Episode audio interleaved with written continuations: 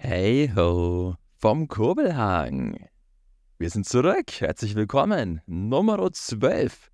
Wir gehen in eine neue Runde vom Kurbelcast, dem einzig wahren Eishockey Talk Fürstens, der wie immer auch nach ereignisreichen Tagen, nach einem langen Wochenende und leider Gottes wie immer leicht zeitlich verspätet präsentiert wird vom heutigen Gastgeber, Max Edinger, der sich natürlich den kongenialen Partner schlechthin in Sachen Kurbelcast an seine Seite geholt hat. Er ist eine Koryphäe, er ist eine Legende. Er hat aufgepasst, ja, liebe Füssner, auch der macht Fehler. Er hat 2016, 2017 für den EC Peiting gespielt. 21 Spiele, dabei, okay, nicht wirklich aufgefallen. Nur 5 Punkte, sogar mehr Strafzeiten als Punkte, nämlich 6 Minuten Strafzeit, 5 Punkte insgesamt. Herzlich willkommen, du Verräter, heute im Kurbelcast-Ring. Yogi Noak. Herzlich willkommen. Ah, stimmt. Da war ja was. Liebe Kurbelcaster, Yogi Noak ist heute nicht am Start. Tatsächlich darf ich heute den Kurbelcast völlig alleine rocken. Es ist nicht zu fassen. Äh, der einzig wahre, der große Yogi Noak liegt leider Gottes krank zu Hause im Bett was er genau hat, das weiß ich nicht mal so wirklich. Ich glaube, vielleicht ein Männerschnupfen, vielleicht Halsweh. Auf alle Fälle, er ist nicht fähig, heute hier den Kurbelcast aufzunehmen, nachdem bereits gestern es bei ihm zeitlich nicht möglich war. Deshalb auch die leichte Verspätung. Deswegen heute, ich weiß jetzt schon, wie der Podcast heißen wird, One-Man-Show. Ich darf euch alleine mit Gelaber belustigen. Und ich kann jetzt schon mal gleich versprechen, ich werde mich zügeln, auch wenn ich gern laber, viel Laber und auch viel Scheißlaber. Ich versuche heute hier keine 1 Stunde 20 Folge euch entgegenzuballern, sondern es so kurz und knackig wie möglich zu halten. Aber wir haben uns trotzdem gedacht, ich und das Producer-Team vom Kurbelcast, dass wir euch nicht ganz ohne Kurbelcast diese Woche lassen wollen. Es gibt so viel zu besprechen und ich habe mich echt wieder lange auf die Folge vorbereitet. Diese ganzen Infos müssen rausgeballert werden, ansonsten bin ich mega traurig und hätte meine wohlverdiente Freistunde an der Uni wirklich besser nutzen können. Dementsprechend bekommt ihr jetzt von mir, liebe Kurvecaster, all das, was es zu sagen gibt über die vergangenen Tage, über die vergangene Woche in Eishockey Deutschland, der Eishockey Welt. Es war ja dann doch wieder einiges eigentlich geboten. Normalerweise würde ich jetzt Yogi Noak fragen: Hey Yogi, wie geht's dir? Wie waren die letzten Tage? Alles fit und fresh? Der wird dann wieder anfangen zum Verzählen: Yo, Umzug läuft soweit, geht schon, ich beiß mich durch, Yogi ist ja allgemein einer, der nicht zum Jammern anfängt, sondern einfach alles nimmt, wie es kommt. Ähm, auch deswegen ein absoluter Ehrenmann. Ich würde dann daraufhin wieder anfangen, über mein Studentenleben zu jammern, weil ich im Gegensatz zum Yogi ein Jammerer bin. Und wir würden dann so langsam aber sicher ins Gespräch kommen. Dementsprechend vielleicht jetzt mal ganz kurz die Frage an euch, liebe Kurbelcaster. Wie geht's euch? Ich hoffe, es geht euch gut. Ich hoffe, es seid fit und nicht krank, wie so ungefähr gerade jeder Zweite auf der Welt. Ähm, ja, ich hoffe, ihr hattet ein schönes Wochenende mit dem ersten Schneefall. Juhu, Christmas is coming, Winter is coming. Heißt, Eishockey is coming. Was eine Überleitung zu den heutigen aktuellen Eishockey News. Was ist passiert in der Woche? Welche Tops und Flops haben sich wieder angehäuft? Ja, äh, wir fangen natürlich mit den schönen Seiten des Lebens an, wie immer, mit den Top-Nachrichten. Und wie vielleicht der ein oder andere von euch mitbekommen hat, vielleicht sogar auch angeschaut hat. Die NHL war on Tour. Die hat sich gedacht, yo, Nordamerika ist schon mal ganz nice, aber wir können ja auch mal über den großen Teich steppen und Europa mal ein bisschen mit unserer Eishockey-Welt verzaubern. Die NHL hat Station gemacht in einem, ja, der Eishockey-verrücktesten Länder Europas, in Schweden. Und zwar standen vier Spiele in Stockholm, der Hauptstadt Schwedens, an. Vier Teams mit durchaus großen Namen waren da vertreten. Aufgepasst, zugehört Detroit Red Wings, Ottawa Senators, Minnesota Wild und natürlich das einzig wahre NHL-Franchise, die Toronto Maple Leafs. An der Stelle würde jetzt Yogi wieder reinballern. Na, na, na. Canadiens sind viel, viel fresher. Dem würde ich entgegenhalten. Nein. Und auch deswegen sind sie nicht nach Schweden gereist, sondern eben meine Leafs. Ähm, yo, was ist passiert? Es gab zwar vier Spiele, durchaus sportlich interessante Spiele mit viel Spektakel. Insgesamt auf diese vier Spiele verteilt 52.000 Zuschauer in der Arena. Zwei Spiele waren nicht komplett ausverkauft. Da gab es durchaus kritische Stimmen, die, die fanden es sehr schade, dass diese Top-Spiele nicht ausverkauft sind. Allgemein ein wenig kritisch das Ganze auch, da die Stimmung nicht absolut astrein war. Die schwedischen Fans, Skandinavier schlechthin, das Ganze eher ruhig und besonnen entgegengenommen haben. Einzige Highlight war eigentlich mehr, dass ja, die Fans ab und zu Go Leafs Go gerufen haben oder ab und zu mal angefangen haben zu pfeifen. Viel war da nicht zum Hören, ähm, aber sportlich war es ganz interessant, auch aus deutscher Sicht, weil bei Ottawa natürlich Tim Stützle spielt und er spielt ein sehr gutes Jahr. Das vielleicht bisher beste seiner noch jungen NHL-Karriere. Und dieser Tim Stützle hat den Overtime-Sieg für Ottawa gegen Detroit hervorgerufen. Da befand sich Ottawa schon auf der Siegelstraße, lag 4 zu 0 in Front. Detroit kommt zurück, ähm, gleicht aus, 4 zu 4 und dann in Overtime. Es ist Tim Stützle, der mit einem Wahnsinnstor den Endstand, das 5 zu 4 besorgt, der aus der Luft die Scheibe ins Tor buxiert. Eine haben von Baseball gesprochen, die anderen vom Tennistor. So oder so war einfach nur saugeil. Und ja, Stützle gut in Form gut in Form. Übrigens auch der Topstar im Moment der Toronto Maple Leafs, das ist Nylander. Und dieser William Nylander hat seine ja, Punkteserie ausgebaut, hat jetzt in 17 Spielen in Folge mindestens einen Scorerpunkt aufs Tablett gezaubert. Das ist Franchise-Rekord und es ist einfach stark. Der zockt im Moment richtig fresh auf und ist übrigens in seinem letzten Vertragsjahr bei den Toronto Maple Leafs Heißt, er spielt eigentlich gerade vor für einen neuen Vertrag, für ein neues Arbeitspapier. Wenn er so weitermacht, uh, dann könnte er richtig eincashen im nächsten Sommer, wenn es dann um die Vertragsverhandlungen geht. Vielleicht auch schon davor, vielleicht gibt es ja auch ein kleines Weihnachtsgeschenk für ihn. Die Leafs müssen auf alle Fälle wahrscheinlich massiv für ihn hinblättern. Jetzt verdient er schon circa 7 Millionen im Jahr. Nächstes Jahr werden es deutlich mehr werden, obwohl die Leafs bereits ihr Gehaltsbudget komplett ausgereizt haben. Spannend zu verfolgen. Ansonsten Schauen wir mal, wo dieser Topstar Nylander im nächsten Jahr landet. Yogi Noaga ist großer Fan der NHL, wird das sicherlich jetzt ewig drauf eingehen, wird labern, was das Zeug hält, wird Tim Stützles, keine Ahnung was, ähm, ja, Karriere im Jugendbereich nochmal analysieren. Das erspare ich jetzt heute euch, liebe Kurbelcaster. Schau her, so die One-Man-Show hat vielleicht auch was Gutes. Wir jumpen direkt in den zweiten Effekt, in das zweite Top der Woche das allerdings auch wieder einen kleinen NHL-Bezug hat. Und zwar geht es dieses Mal um eine Position, die teilweise bei uns schon zur Ansprache kam, aber eigentlich immer oft unter den Tisch gekehrt wird, obwohl sie vielleicht sogar die zentralste ist in diesem Sport. Es geht um die Keeper. Und zwar um einen Keeper, der jetzt für Aufsehen gesorgt hat. Dieser Keeper heißt Alex Nedeljkovic. Wahrscheinlich. Hoffentlich heißt das so. Auf alle Fälle hat dieser Typi ähm, in der AHL, der zweithöchsten Spielklasse Nordamerikas, spielend ein Empty Net Goal erzielt. Das an und für sich, das Keeper-Tore erzielen, ist im Eishockey selten, ja. Hat man aber schon mal gesehen. Was besonders schön ist, yo, es ist sein zweites Tor als Keeper. Das ist schon mal ein, ein Step nochmal höher.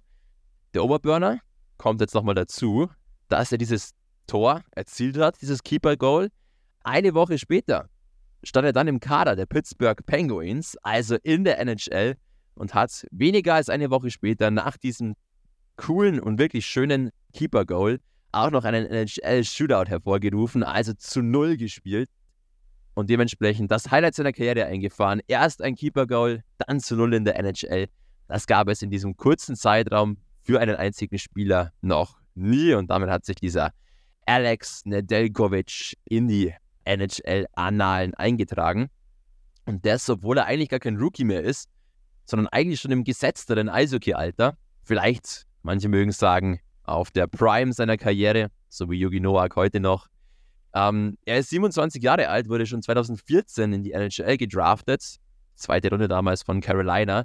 Hat in Carolina nie den Durchbruch geschafft, jahrelang in der AHL verbracht. Und jetzt erst in den letzten Jahren ist es so ein wenig aufgekommen war Backup unter anderem bei Detroit, hat sich da mit dem Füßner Thomas Greis auch eine Zeit lang um den ja, Backup-Posten bei den Red Wings geschlagen. Jetzt ist er zu Pittsburgh gekommen in die Organisation in diesem Sommer und hauptsächlich eigentlich in der AHL eingesetzt. Jetzt aber auch wieder in der NHL. Hat gleich mal abgeliefert. Dafür gibt es Props raus an diesen Alex Nedeljkovic. Viel Glück weiterhin. Bin gespannt, ob noch weitere Keeper-Goals folgen. Und wir wünschen ihm nur das Beste, weil echt coole Story. Coole Stories, ja, die würden sich die Steelers aus Bietigheim eigentlich noch viel, viel mehr wünschen. Der Absteiger aus der DEL hat in der DEL 2 ja wirklich massiv zum Kämpfen gehabt und das ist eigentlich nur fast untertrieben formuliert. Bietigheim seit Wochen das Schlusslicht der DEL 2. Es gab einen Trainerwechsel, einen Managerwechsel, da war ja viel Unmut. Jetzt haben sie die Steelers trotzdem in meine Top-Liste geschafft. Warum? Ja, yeah. die Steelers haben jetzt fünf Siege in Folge eingefahren, sind zwar immer noch Schlusslicht, jetzt aber punktgleich mit dem Tabellenvorletzten. Die haben also massiv Punkte aufgeholt und der positive Trend begann eigentlich mit dem Trainerwechsel. Da also, nicht schlecht, liebe Verantwortlichen bei den Steelers, habt ihr ein gutes Näschen bewiesen. Anders wie an anderen Stellen in der deutschen Eishockey-Welt. Dazu kommen wir noch später.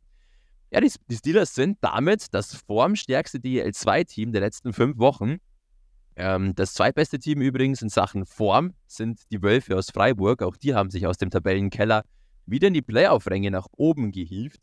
Also die vermeintlichen Schlusslichter mit schlechtem Start in die DL2-Saison finden sich jetzt immer mehr und das sind die weisen Worte eines Yogi Noak, die da in meinem Ohr klingen. Der hat es nämlich schon vor Wochen gesagt. Hey yo, Kurbelcaster, bleibt entspannt, die Steelers, die Freiburger, die Ravensburger, alle, die da unten im Moment drin stecken, die fangen sich, die kommen zurück. Und was hatte der liebe Yogi Noak? Er hatte natürlich recht. Also, Steelers sind back, Wölfe Freiburg sind back. Läuft wieder. Und heute gibt es sogar ein extra kleines Zuckerl, einen vierten Top der Woche, weil ich es sehr interessant fand und eigentlich auch sehr bezeichnend. Ähm, ein Novum im US-Eishockey-Verband. Die Amis haben zum ersten Mal in ihrer doch langen Eishockey-Verbandsgeschichte einen afroamerikanischen, afroamerikanischen, afroamerikanischen General Manager präsentiert. Und zwar Brad Peterson, diese Funktion bereits bei den Florida Panthers ausgeübt hatte zuvor. Der soll jetzt den US-Verband auf die Eishockey-WM 2024 vorbereiten. Jetzt hätte ich eigentlich Yogi Noah gefragt, Herr Yogi, du als alter Eishockey-Laberer weißt du Bescheid, wo findet die WM 2024 statt? Er hätte sicherlich kurz überlegen müssen, der Yogi, wäre dann aber, glaube ich, drauf gekommen, in Tschechien, also nicht weit von uns weg. Manche würden sagen, Oberpfalz ist schon Tschechien. Also, da lohnt sich vielleicht mal eine Fahrt dann zu dieser Eishockey-WM. Auf alle Fälle, ja, äh, Brad Peterson hat jetzt das Ruder in der Hand, soll den US-Verband wieder zu einer Medaille führen, am liebsten zu Gold, was jetzt schon lange nicht mehr der Fall war. Und ja, der erste afroamerikanische GM, Krass, im Jahr 2023, bald 2024, wird dieses Thema erst präsent. Und auch sehr interessant, Brad Peterson war auch der erste afroamerikanische GM einer NHL-Franchise und das eben seit dem Jahr 2021. Also auch da tatsächlich dieses Thema hat er dann fast schon politische und sozial-gesellschaftliche Züge, auf die wir jetzt nicht weiter eingehen wollen, weil das passt nicht in diesem Podcast. Aber ich fand es trotzdem sehr interessant, sehr bezeichnend auch für den Verband und für die Gesellschaft in den USA, dass es auch zu einem so großen Thema tatsächlich da drüben aufgekocht wurde und tagelang durch die Medien ging, was eigentlich eine völlige Normalität sein sollte und eigentlich gar keine weitere Schlagzeile wert ist. Hier hat es es geschafft. Krass. Wir wünschen Brad Peterson nur das Beste. Wir sind sehr gespannt, was die US-Boys dann nächstes Jahr in Tschechien, vielleicht auch vor dem einen oder anderen Fürstenfan, dann so alles aufs Eis zaubern. Jo, boah, ich merke jetzt schon nach 14 Minuten Herrschaftszeiten, ist ganz schön anstrengend, wenn man nur labert, obwohl es eigentlich gewohnt sein sollte aus der Schule. Egal, wir kommen direkt zu den Flops der Woche. Natürlich, wie immer, die Medaillen hat zwei Seiten. Es gab auch nicht so schöne Sachen und ein Spieler, der in der letzten Zeit ein wenig in der Versenkung verschwunden ist, obwohl sein Fall ja wirklich hohe Wellen geschlagen hat und ja, leider Gottes eigentlich das, ja, Karriere eines sehr erfolgreichen Eishockeyspielers ein wenig, ja, schlecht darstellen lässt, beziehungsweise ein wenig hinterfragbar macht. Yannick Seidenberg, der deutsche Olympia-Silbermedaillengewinner. Das Gesicht eigentlich des ERC Red Bull München über Jahre. Leistungsträger in der Nationalmannschaft, Leistungsträger in München. Der stand ja ähm, diesem Sommer unter dem Verdacht, gedopt zu haben und wurde deswegen vorläufig aus dem Verkehr gezogen. Jetzt hat das Sportschiedsgericht die Sperre verhängt, das Urteil bekannt gegeben, das Janik Seidenberg auferlegt wurde. Und tatsächlich, das deutsche Sportschiedsgericht hat diesen ersten Antrag der internationalen Dopingorganisation, der NADA, stattgegeben. Janik Seidenberg, Vorsicht, Ausrufezeichen, wird vier Jahre, nochmal vier Jahre gesperrt, darf vier Jahre lang nicht mehr an einem Spielbetrieb im Eishockey-Profibereich teilnehmen. Der Ex-Nationalspieler hat ein Statement daraufhin folgen lassen, über seinen Anwalt kommuniziert und hat dann auch mal seine ja, Sicht der Dinge beschrieben, wie es dazu kam, was die Hintergründe sind. Ähm, er hat es so beschrieben, yo, sein Arzt hätte ihm bestimmte Medikamente verschrieben, er habe diese guten Gewissens eingenommen, hätte sich zuvor noch mit diesem Doc besprochen, ganz klar gemacht, yo, du weißt, ich bin Eishockey-Profi, ich darf nur bestimmte Sachen einnehmen, bestimmte Sachen nicht. Er habe also extra nochmals, nochmals nachgefragt, dass alles clean ist. Der Doktor hat ihm das stattgegeben, ja, ist alles in Ordnung. Dann wurde er positiv getestet. Heißt also quasi, er könne nicht allzu viel dafür. Der Anwalt von Janik Seidenberg hat deswegen auf zumindest mal eine minimale Schuldigkeit plädiert, was zu einer Reduzierung der Sperre geführt hätte.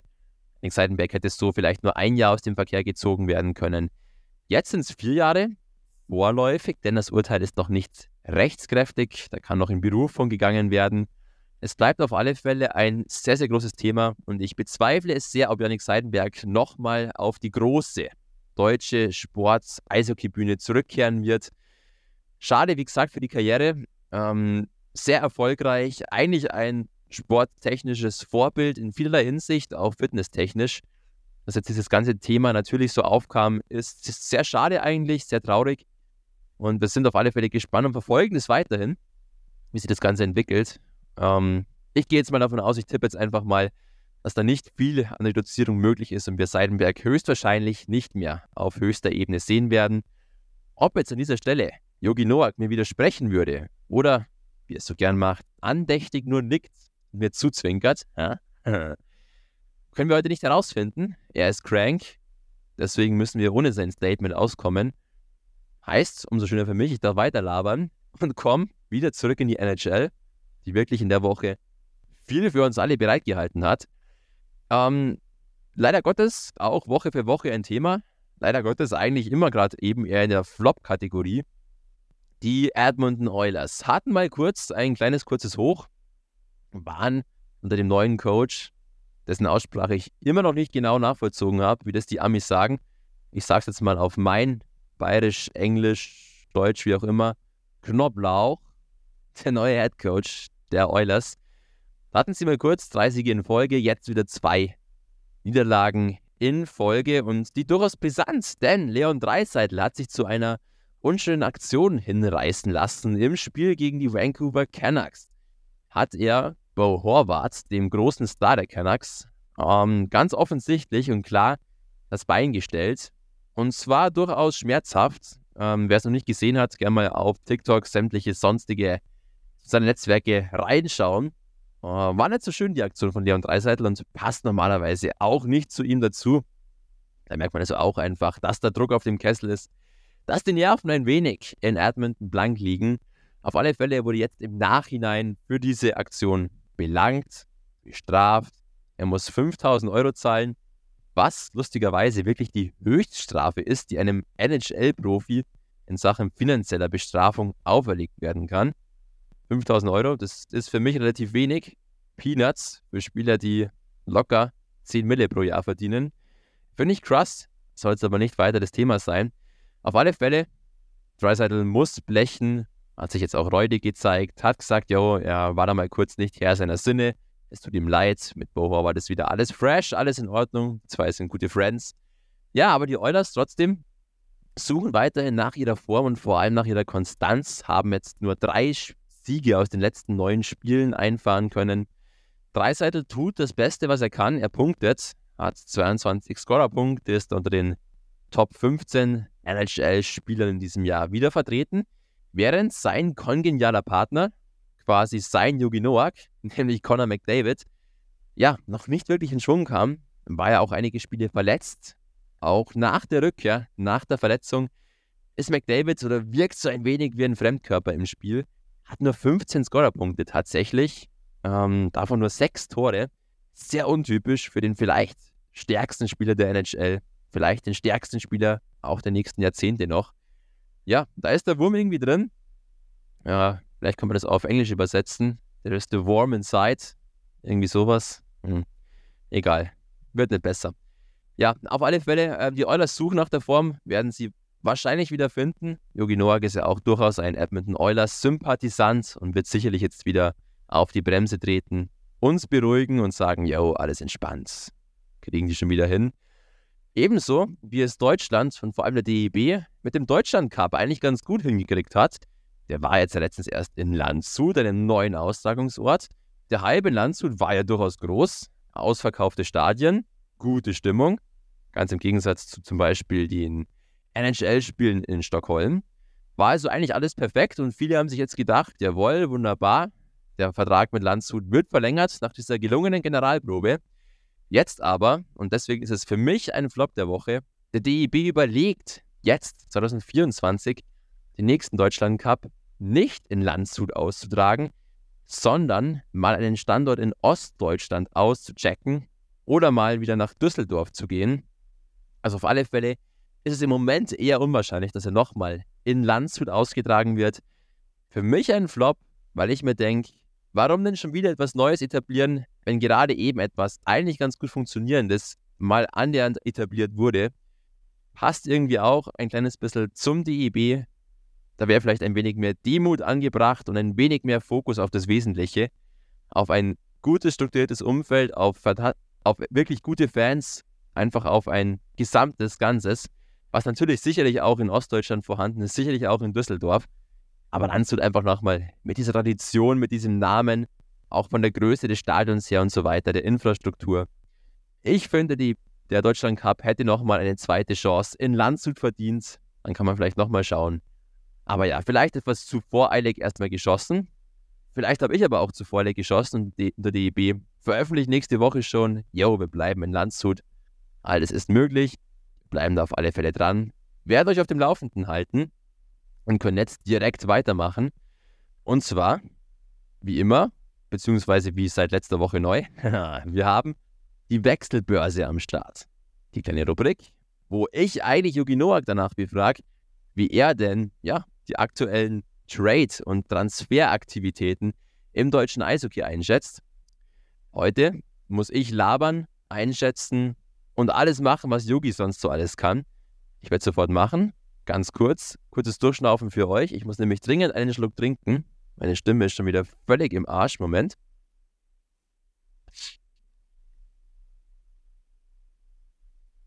Aha, so, jetzt sind wir ready und können die Wechselbörse uns näher zu Gemüte führen. Jo, ähm, Alex Roach, das war ein Kontingentspieler bei den Freiburgern, der hat den Verein verlassen. Es soll persönliche Differenzen gegeben haben, also die Freiburger auf der Suche nach einem neuen Kontingentspieler. Top, Flop oder schauen wir mal. Ich sag Flop, weil es immer etwas schade ist, wenn ein Kontingentspieler nicht funktioniert, weil auch auf diese das ganze Team aufgebaut wird. Hier also sind die Freiburger mit diesem Projekt Roach gescheitert. Ein weiterer, sehr bekannter, vor allem DEL-erfahrener Spieler ist in die Oberliga gewechselt. Nein, natürlich in die DEL 2 gewechselt, pardon. Lukas Lessio ist jetzt zu Krefeld abgewandert. Ein sehr arrivierter Name, ein sehr großer Name. Und wir natürlich sagen, yo, Top-Transfer, viel Erfahrung, viel Torgefahr. Und er hat auch gleich im ersten Spiel für Krefeld ganz gut performt. Also scheint sich gelohnt zu haben.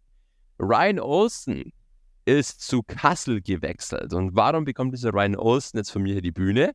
Der ist auch bekannt als Skandalstürmer. Warum ist der bekannt als Skandalstürmer? Der hat im Moment noch eine neuen Spielesperre auf seinem Nacken mit sich tragen. Er hat nämlich bereits schon mal in der DEL gespielt und hat sich da im März 2023, also vor ein paar Monaten, vor ein paar vielen Monaten, zu einer ekligen Aktion, zu einem Stockstich, zu einem ja, absichtlichen Stockstich hinreißen lassen, wurde deswegen damals von der deutschen Eishockey-Liga langfristig gesperrt hat jetzt noch von dieser langfristigen Sperre neun Spiele übrig, die er absitzen muss. Heißt also, dieser Ryan Olsen wird die nächsten Wochen Kassel nicht zur, nicht zur Verfügung stehen. Er ist ein Wiederholungstäter, hatte schon mehrere Sperren im deutschen Eishockey. Trotzdem hat sich Kassel für diesen Ryan Olsen entschieden, weil er ein sehr torgefährlicher Spieler ist. Wir sind gespannt und sind deswegen auf alle Fälle in der Kategorie Schauen wir mal, ob, das, ob dieser Schuss nicht nach hinten losgeht. Wir werden sehen, vielleicht belehrt uns Ryan Olsen eines Besseren und zeigt eher sein Good Cop Face und nicht immer nur das böse Gesicht. Und ansonsten letzter Trade, und auf den habe ich mich eigentlich besonders gefreut, dem, dem liebsten Yogi entgegenzuschmeißen. Warum? Weil sein Namensvetter, vielleicht sogar ein entfernter Verwandter über 25 Ecken, hat ebenfalls einen Trade vollzogen. Felix Nowak, was für ein schöner Name, ist von den Eisbären Berlin zu den Hannover Scorpions gewechselt, die da weiter kräftig aufrüsten und ein wenig in ihrem Altersdurchschnitt schrauben möchten. Die Scorpions sind im deutschen Profi-Eishockey das älteste Team mit einem Altersdurchschnitt von über 30 Jahren. Felix Nowak ist 24 Jahre, wird diesen Schritt also vielleicht auf 30 Jahre runterbringen. Auf alle Fälle, der Namensvetter des großen Yogi Nowak hat es, ja, in die Oberliga geschafft, zu den Scorpions. Wir drücken ihm die Daumen. Großes Talent. Schauen wir mal, wie er sich macht. Ja, ach, es ist so einsam hier. Unfassbar. Mir fehlt Yogi. Trotzdem, wir machen sofort weiter. Es, ist, es tut mir wirklich leid, es ist heute ein Bombardement. Sehr einseitig. Ich hoffe trotzdem, dass ihr einigermaßen folgen könnt und euch trotzdem ein wenig amüsiert mit mir. Ich auf alle Fälle möchte jetzt noch zurückblicken auf das Wochenende, auf den einzig wahren Throwback. Der Rückblick auf das, was geschehen ist am vergangenen Oberliga Südwochenende, wo wieder viel passiert ist tatsächlich, viele interessante Ergebnisse und ich finde durchaus, dass sich gewisse Trends erkennen lassen, die sich jetzt immer mehr verfestigen. Und ein Trend, ja, der spiegelt sich auch in der aktuellen Klatsche der Woche wieder. Wer ist abartig unter die Räder gekommen? Wer hat es ja, nicht gewusst, wo vorne und hinten ist? Leider Gottes, es, es ist wirklich, es tut mir richtig leid, aber EC Bad Tölz ist schon wieder mein Opfer für die Klatsche der Woche, weil, ja, die verlieren das brisante Derby gegen den SC See mit 7 zu 3, nachdem sie zwischenzeitlich 2 zu 0 und 3 zu 1 vorne lagen. Verlieren die Tölzer 7 zu 3 bei den Garmischern Garmisch-Partenkirchen tun sich Moritz Kötzdorfer mit drei Scorerpunkten und der Oldie Luber, die Baker, mit zwei Scorerpunkten positiv hervor. Ja, und der ECT, der ist nicht letzter, aber vorletzter und hat jetzt aus den letzten, Obacht, zwölf Spielen in der Oberliga Süd nur einen einzigen Sieg geholt. Spannend, der einzige Sieg war gegen Füssen, läuft. Aber ja, die Deutsche auf alle Fälle, da ist der Wurm massiv drinnen. Also nochmal zwei Stufen mehr als Edmonton. Auch der Trainerwechsel mit Axel Kamera, nicht so wie bei Bietigheim, hat jetzt nicht diesen erwünschten Effekt bisher hervorgerufen. Kamera, so sagt er selber, ist weiterhin dabei, auch so ein wenig Altlasten aufzuräumen, eine Struktur zu finden. Es kann durchaus noch Zeit brauchen und in Anspruch nehmen. Aber klar ist auch, irgendwann läuft den Tölzen auch so ein wenig die Zeit davon. Im Moment ist es zumindest nicht so, dass sie wahnsinnig Punkte aufholen auf die Playoff-Plätze, zumindest die Pre-Playoff-Plätze. Einzig Gute, dass die Konkurrenten davor, unter anderem auch Füssen, in den letzten Wochen ähnlich straucheln und dementsprechend der Anschluss noch nicht verloren ist. Wir natürlich immer noch früh in der Saison sind.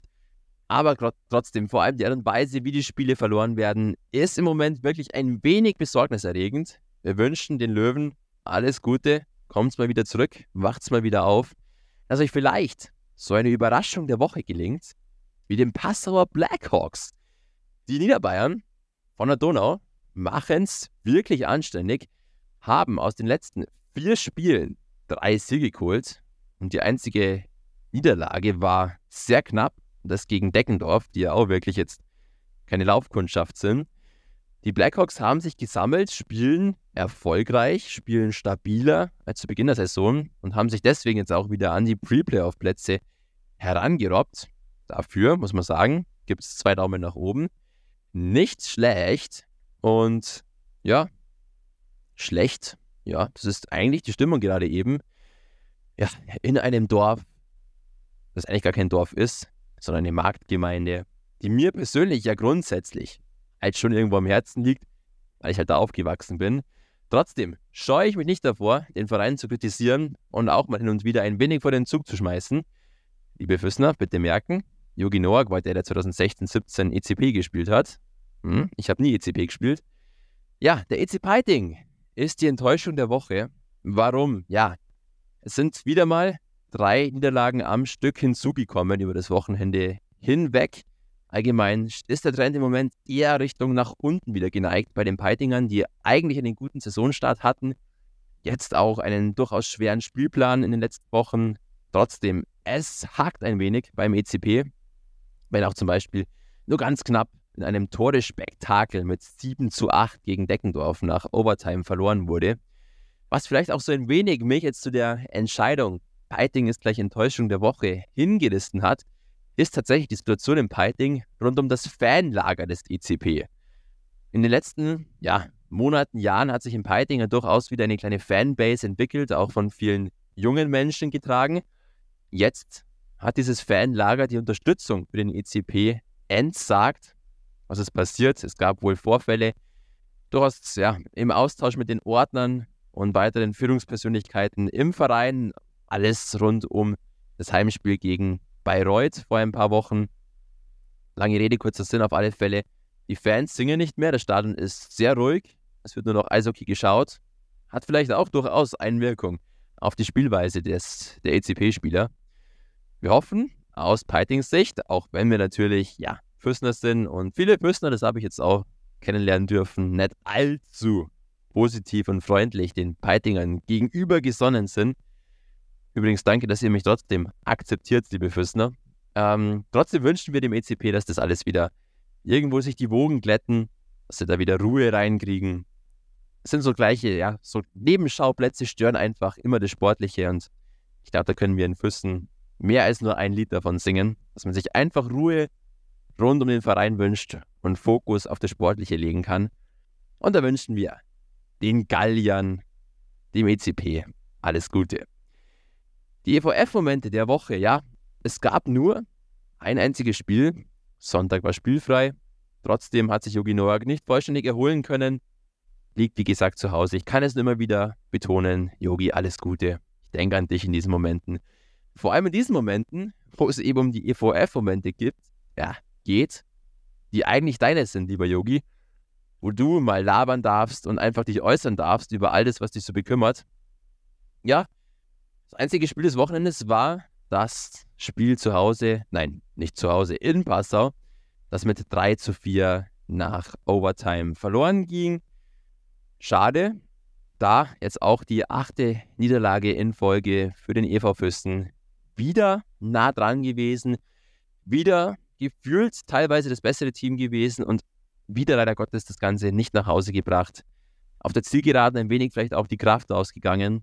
Da ist auch leider Gottes das Spielglück im Moment nicht auf Fürstner Seite. Und so hat man dieses Spiel denkbar eng verloren. Einzig Gute, Wunderwischen. Es geht gleich weiter am kommenden Wochenende mit zwei neuen Spielen, die sehr interessant und durchaus richtungsweisend auch sein könnten. Und mit vorangeschrittener Zeit und unfassbar abbauender Stimme, leichtes Kratzen im Hals, vielleicht habe ich mich bei Yogi angesteckt, möchte ich sofort weiter in der Liste gehen, diesen Podcast zu einem schönen Ende zu bringen. Wir haben noch ein paar kleine Punkte vor uns, die eigentlich nur funktionieren, ja, wenn man sie mit dem kongenialen Grobelcast-Partner durchzieht. Der ist nicht am Start, heißt, ich darf es dann selber gleich machen. Eines dieser wichtigen Themen, die wir eigentlich immer besprechen, ist der EVF Insider. Die Rubrik, wo Yugi Noak mal komplett zeigen kann, wer die Hosen am Kurbelhang an, anhat, wer der Boss ist, wer der Babo ist und wer Bescheid weiß, was andere nicht wissen. Da geht es vor allem um Kader-Updates, um aktuelle gesundheitliche Entwicklungen. Ich nenne es auch gern Yogis Wartezimmer. Leider Gottes kann Dr. Noak heute uns nichts Neues mitteilen. Ich habe ihm extra gerade vorher noch eine WhatsApp geschrieben. Moment, vielleicht ist er jetzt, vielleicht hat er geantwortet. Äh, na, leider Gottes nicht. Sehr enttäuschend, lieber Yogi. Ich habe keine Nachricht von ihm bekommen. Dementsprechend kann ich leider Gottes wenig über den Gesundheitszustand von Bauer Neudecker, Akiyoma, Bibi und sämtlichen anderen Spielern und Co. und so weiter hier näher bringen. Ähm, ja, wir müssten diesen Punkt einfach jetzt erstmal steppen. auf nächste Woche verschieben. Dafür wird dann der Insider umso ja, mehr Insider, doppelt so viel Insider. Kann ich jetzt schon mal versprechen.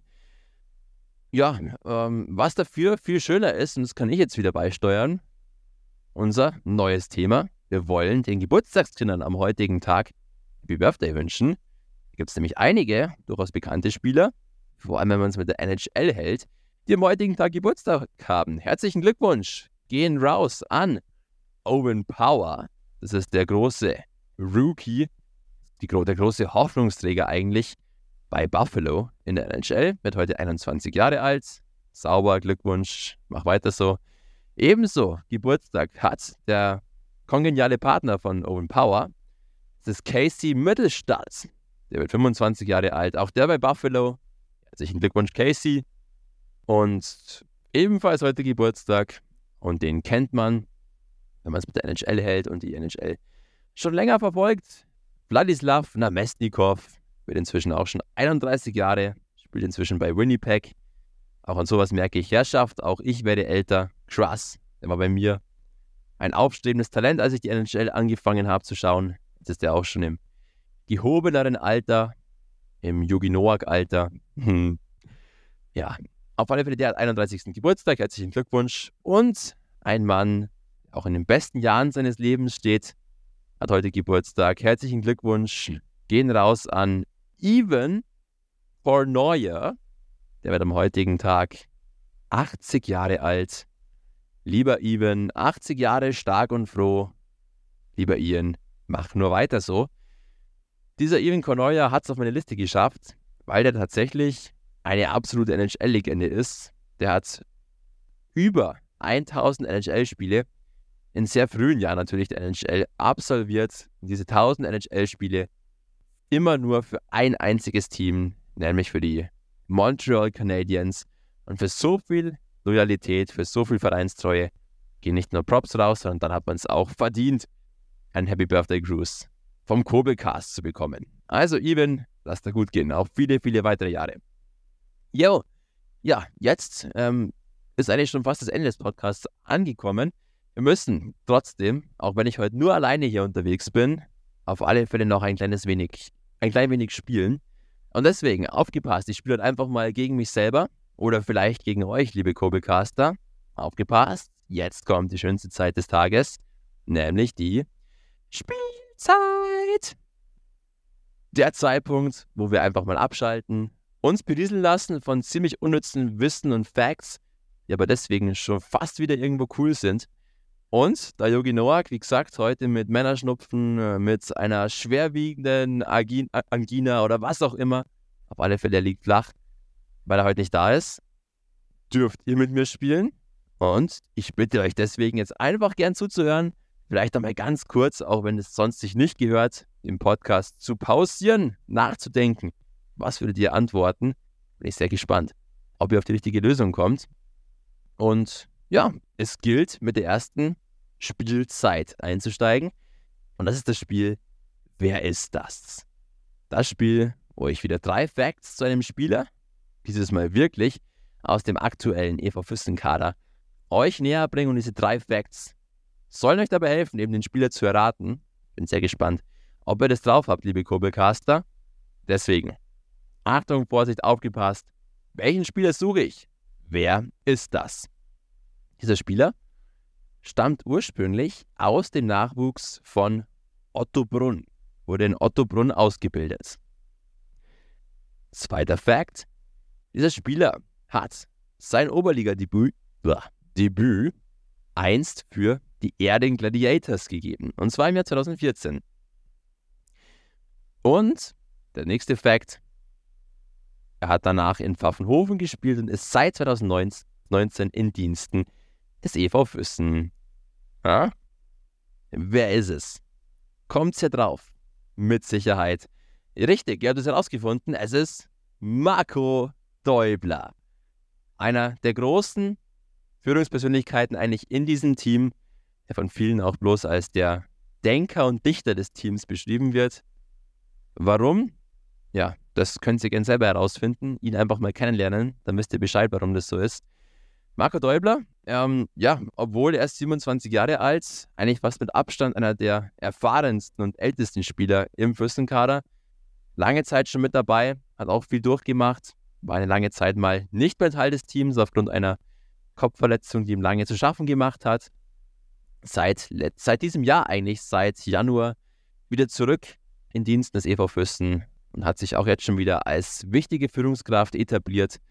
Vor allem auch, so wie ich das mitgekriegt habe, als Stimmungsmacher in der Kabine und einfach als ein unfassbar guter Mensch. Und ich glaube, jedes Team braucht so einen Marco Däubler in seinen Reihen. Ich glaube, deswegen würde jetzt auch Yogi Nowak nur Positives über ihn hier verlieren wollen und würde einfach sagen, yo, wir sind stolz, Marco bei uns im Team zu haben. Und weil es zu 100% so ist, und jetzt auch vom Yugi Noak, wenn er da wäre, gar keine Widerrede kommen würde, kann ich sofort weitermachen und ins zweite Spiel des Abends steppen. In das eigentlich ja wirklich immer schönste Spiel, wo es auch immer ja die allerschönsten Rückmeldungen gibt, wo man viel hört, ja, wir spielen gerne mit und es sind coole Facts mit am Start. Und dementsprechend darf ich es euch auch diese Woche nicht vorenthalten. Deswegen aufgepasst. Wir spielen wie immer, weil es gehört, weil es so schön ist und weil es einfach cool ist. Das wunderschöne Spiel Laber It's. Zwei Geschichten aus der legendären langen Geschichte des EV Füssen. Eine davon ist wahr, eine davon ist nicht ganz wahr. Da habe ich ein bisschen gemogelt. Ihr sollt herausfinden, welche Geschichte die wahre ist und welche die ein bisschen gemogelte. Also, aufgepasst. Geschichte Nummer uno. Zwischen 1949 und 1973. Lieber Yogi Noak, da Kopfrechnen bei dir oft ein wenig aussetzt. Es sind 24 Jahre. In diesen 24 Jahren zwischen 1949 und 1973 gab es nur vier Spielzeiten, in welchen der EV Füssen nicht das Endspiel um die deutsche Meisterschaft erreicht hat. Das ist Effekt 1. 24 Jahren nur vier Spielzeiten ohne den EV Füssen als Teilnehmer im Finale um die deutsche Eishockeymeisterschaft die Geschichte Nummer 1. Geschichte Nummer 2. Auch das hatten wir schon mal ab und zu immer wieder bei uns in der Liste. Das legendäre Kobelstadion war, wie wir alle wissen, das erste Vereinseis, vereinseigene Kunsteisstadion in Deutschland und wurde unter anderem durch Sach-, aber auch Geldspenden aus der Bevölkerung finanziert. Das Eröffnungsspiel von diesem legendären Kobelstadion fand am 26. Oktober 1949 gegen den SC Rüstersee statt. So, zwei wieder unglaubliche Geschichten eigentlich aus der Geschichte der Fürsten. Welches war und welche ist falsch?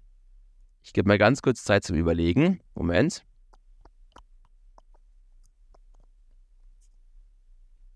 Kann man nämlich wunderbar nutzen, um einen Schluck zu trinken währenddessen. Moment.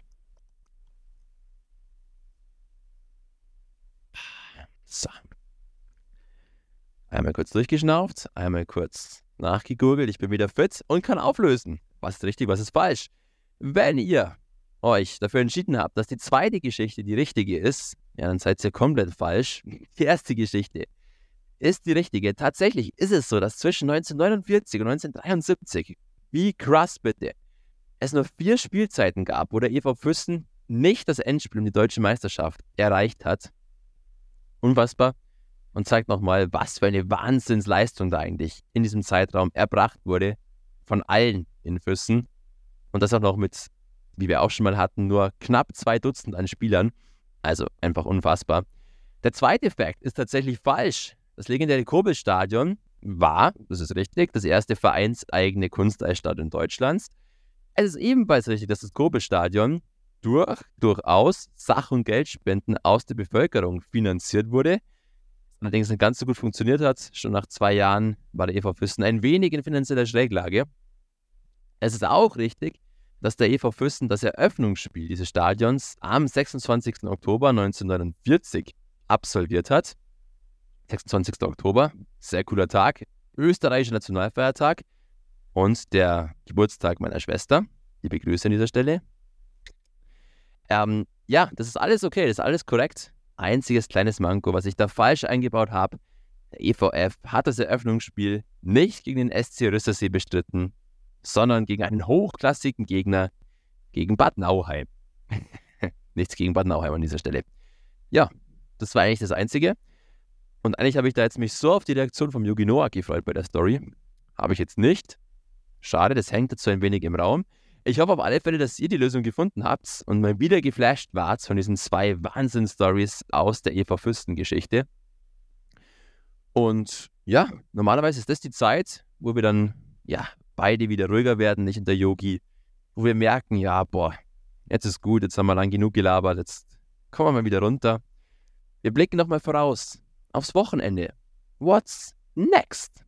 Was passiert noch in den kommenden Tagen am kommenden Wochenende in Sachen Oberliga Eishockey. Und ja, der EV Fürsten darf wieder zwei Spiele bestreiten. Erstmal geht es am Freitag nach Lindau zu den Islanders, die ja in diesem Jahr massiv aufgerüstet haben, die, wie wir auch schon einige Male besprochen haben, gutes Eishockey spielen und sich wirklich teuer verkaufen und, wie Jogi Noah gesagt hat, auch davon profitieren, dass John Sichinski der jetzige Coach auch einen Sommer mal Zeit hatte, sich das sein eigenes Wunschteam herzustellen. Auch einige Ex-Füssner da mit auf dem Weg. Ja, die Lindauer ähm, empfangen die Füssner, die Kobelhang Cracks. Und allgemein, um nochmal so ein bisschen auf die Facts zu diesem Duell ja, hinzuweisen. Eigentlich spielt der Eberfürsten sehr gern gegen Lindau, nicht nur wegen der letzten Pre-Playoff-Serie, die der Eberfürsten ja siegreich gestalten konnte, sondern auch allgemein im Hinblick auf die letzten ja, Jahre eigentlich schon. Aus den letzten 20 Spielen dieser beiden Mannschaften hat der EV Füssen zwölf Siege davontragen können. Gute Quote. Allein die letzten drei Spiele konnten gegen Lindau gewonnen werden. Der Trend ist unser Friend, spricht also vieles für uns. Auf wen sollte man bei den Lindauern besonders achten? Ja, das ist vor allem der Kontingentspieler Zachary Kaiser. Schöner Name, Namensvetter von unserem David Kaiser, der gut spielt, der sicherlich der gefährlichste Scorer ist, nachdem sich der zweite Kontingentspieler eine Verletzung zugezogen hat und länger erstmal nicht mehr spielen wird. Und wer es auch ganz gut macht, ist Vincent Meyer, der ebenfalls sich als Topscorer hervortut bisher, starke Saison spielt. Vor allem die Lindauer offensiv recht gut aufgestellt, recht flexibel, eigentlich drei sehr ausgeglichene Reihen. Da ist also, da kommt viel Offensivpower auf den EV Füssen zu, in der Defense ein wenig verwundbarer, die Islanders. Und vielleicht das auch. So ein wenig, ja, ein Sturm, an dem man sich klammert aus Eva Sicht, in Lindau zu gewinnen, wo es ja grundsätzlich immer etwas tricky, schwierig, unangenehm ist zu spielen. Und, wie gesagt, Moment. oh, Stimme versagt, komplett jetzt auf der Zielgeraden. Ähm, Lindau liegt eigentlich den Eva Füßnern, aber wie gesagt, in diesem Jahr Lindau sehr, sehr unberechenbar, hat schon große Gegner geschlagen, teilweise aber auch durchaus fragwürdige Leistungen gezeigt. Da ist also einiges drin. Wir sind gespannt, wie sich der EVF in Lindau schlägt. Und dann kommt es am Sonntag zum großen Duell, das manche ähm, als Allgäu-Derby bezeichnen. Ich habe mich belehren lassen, es ist kein Allgäu-Derby. Ich weiß Bescheid, alles cool, entspannt bleiben. Eberfürsten empfängt am Sonntag Memmingen. Die Indians ähm, zu einem durchaus brisanten Match. Sportlich gesehen kann man jetzt vielleicht sagen, yo, okay, das sind die Wogen vielleicht auch schon geklettet. Da ist klar, wer Favorit ist, wer Underdog ist. Brauchen wir nicht reden. Lässt sich auch auf ganz unterschiedliche Voraussetzungen, vielleicht auch gerade hinsichtlich Budget und Finanzen zurückführen. Trotzdem, ähm, der Fürsten kann durchaus Hoffnung schöpfen, wenn man sich mal so, ja, die letzten vier Heimspiele der Memminger anschaut. Denn in diesen letzten vier Heimspielen der Memminger konnte der EV Füssen drei Siege tatsächlich davontragen. Allgemein wieder blickt man auf die letzten 20 Spiele dieser beiden Mannschaften zurück. Da muss man sagen, okay, da hat jetzt Memmingen die Oberhand. Aus den letzten 20 Spielen sieben Siege für den EV Fürsten, 13 für Memmingen. Trotzdem, allein diese Statistik, dass man sich in Memmingen eigentlich immer ganz ja, leicht getan hat, beziehungsweise immer ein gutes Rezept hatte, macht doch Hoffnung. Ich kann mich gut an Jogi Noah erinnern, der irgendwann im Podcast auch mal gesagt hat, dass er selber persönlich gern gegen Memmingen gespielt hat und der Fürsten da oft ein wenig über sich selber hinauswächst. Auf wen geht es denn bei den Memmingern zu achten? Jo, die haben allgemein einen sehr massiven Kader, sehr routiniert, sind mindestens fünf, sechs Jahre älter als der EV Fürsten im Schnitt. Sie haben eigentlich, wenn man so will, wenn man ganz ehrlich ist, sehr wenig Spieler aus dem eigenen Nachwuchs. Es ist sehr viel, allerdings sehr raffiniert und sehr zielführend zusammengesetzt. Unter anderem auch zwei Füßner Gesichter mit Tobi Meyer und mit Meisinger, die mit am Start sind. Also auch durchaus Füssen-Power. Ansonsten vor allem die Kontingentspieler, die bei den Memmingern sowas von aufgehen und sehr starke Leistungen zeigen. Einmal Matej Pecker, der Tscheche, der routinierte, sehr routinierte Tscheche, der wieder mal, wie eigentlich immer in den letzten Saisons, absoluter Leistungsträger ist und dieses Team nach vorne pusht. Sie haben sich mit Edgar Somjakovs einen absoluten Top-Kontingentspieler geleistet. Den Letten, der in Weiden die letzten Jahre ja, absoluter Leistungsträger war, der auch noch zu Weiden Zeiten ein lettischer Nationalspieler war, der auch in Memmingen funktioniert, tolle Leistungen abruft. Zudem hätte ich eigentlich jetzt noch ein paar Fragen gehabt und Jogi Nowak hätte sie mir vielleicht beantworten können, da dieser Edgars Homjakovs damals in Sonthofen seine erste ja, Stelle in Deutschland angetreten hat. Und wie wir auch alle wissen, Jogi Nowak, der ein kleines Techtelmechtel mit den Sonthofen hatte.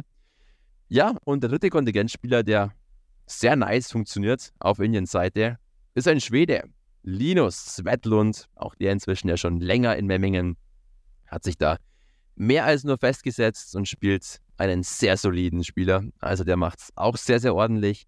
Allgemein dieses Team, muss man wirklich sagen, gut ausbalanciert. Auch da verteilen sich die Scoring-Punkte und Torbeteiligungen auf sehr viele Schultern eigentlich. Und dementsprechend sind die Memminger offensiv nahezu null auszurechnen. Wir können alle drei Reihen massiv scoren und sehr viele Punkte erzielen. In der Breite sehr gut aufgestellt. Dazu auch, muss man sagen, zwei sehr gute Keeper auf Memmingen Seite. Trotzdem, Memmingen immer wieder anfällig für kleine Ausrutscher, vor allem wenn man sie ärgert, wenn man sie bespielt, wenn man mit sehr viel Kampf und Laufbereitschaft dagegen hält. Und hey, gibt es mehr Tugenden als das auf Eva Füssen Seite? Nein, es ist quasi die Paradebeschreibung für das Füssener Eishockey in den letzten Wochen. Viel Kampf, Laufbereitschaft und so die vielleicht spielerischen Defizite und auch Erfahrungsdefizite dieses unfassbar jungen Teams können so auf, aufpoliert werden. Ich will mich auf alle Fälle festlegen, wenn ich jetzt tippen müsste, diese beiden Spiele. Das, Obacht, es zu einem. Ja, okay. Es kommt in Lindau ja, zu einem 3 zu 2 für den EV Fürsten, weil die Bodenseher kann man mal ein bisschen ärgern, also ein bisschen auf dem Boden der Tatsachen bleiben. Und gegen Memmingen, da wird es ein ganz, ganz knappes Spiel. Da wird sich letzten Endes, ja, okay, da wird sich letzten Endes Memmingen dann doch durchsetzen mit 4 zu 3, aber nach Overtime. Heißt, dass wir aus der Länderpartie drei Punkte mitnehmen, aus der Memmingen-Partie ein Punkt. Heißt, vier Punkte Wochenende, zwei im Schnitt. Wären wir doch sehr damit zufrieden, oder? Also, ich tippe, Lindau gewinnen wir, Memmingen verlieren wir knapp. In der Overtime, was Yugi Noak tippen würde, wissen wir eh beide Male auf Fürsten und ist eigentlich auch egal, weil er oft falsch liegt. Deswegen gehen wir gar nicht weiter darauf ein, sondern wünschen uns einfach Yugi Noak nächste Woche wieder ganz, ganz dringend hier zurück in diesen Kobelcast. Ich habe ihn echt unfassbar vermisst. Es ist wirklich schlimm, nur mit sich selber reden zu müssen. Ganz, ganz traurig. Ich hoffe trotzdem, liebe Kobelcaster, weil es wirklich das Ende gekommen ist und mir die Stimme ausgeht, die Themen ausgehen, die Lust ausgeht, ganz allein zu reden, ich hoffe wirklich, dass ich euch sie einigermaßen habe unterhalten können, dass es okay war mit mir allein. Ich habe keinen Plan, was ich jetzt die 50 Minuten lang gelabert habe. Ich hätte gedacht, dass es vielleicht maximal eine halbe Stunde dauert, bis ich die ganzen Inhalte hier gefüllt habe. Jetzt sind es doch, ja, 55 Minuten knapp. Wilde Sache.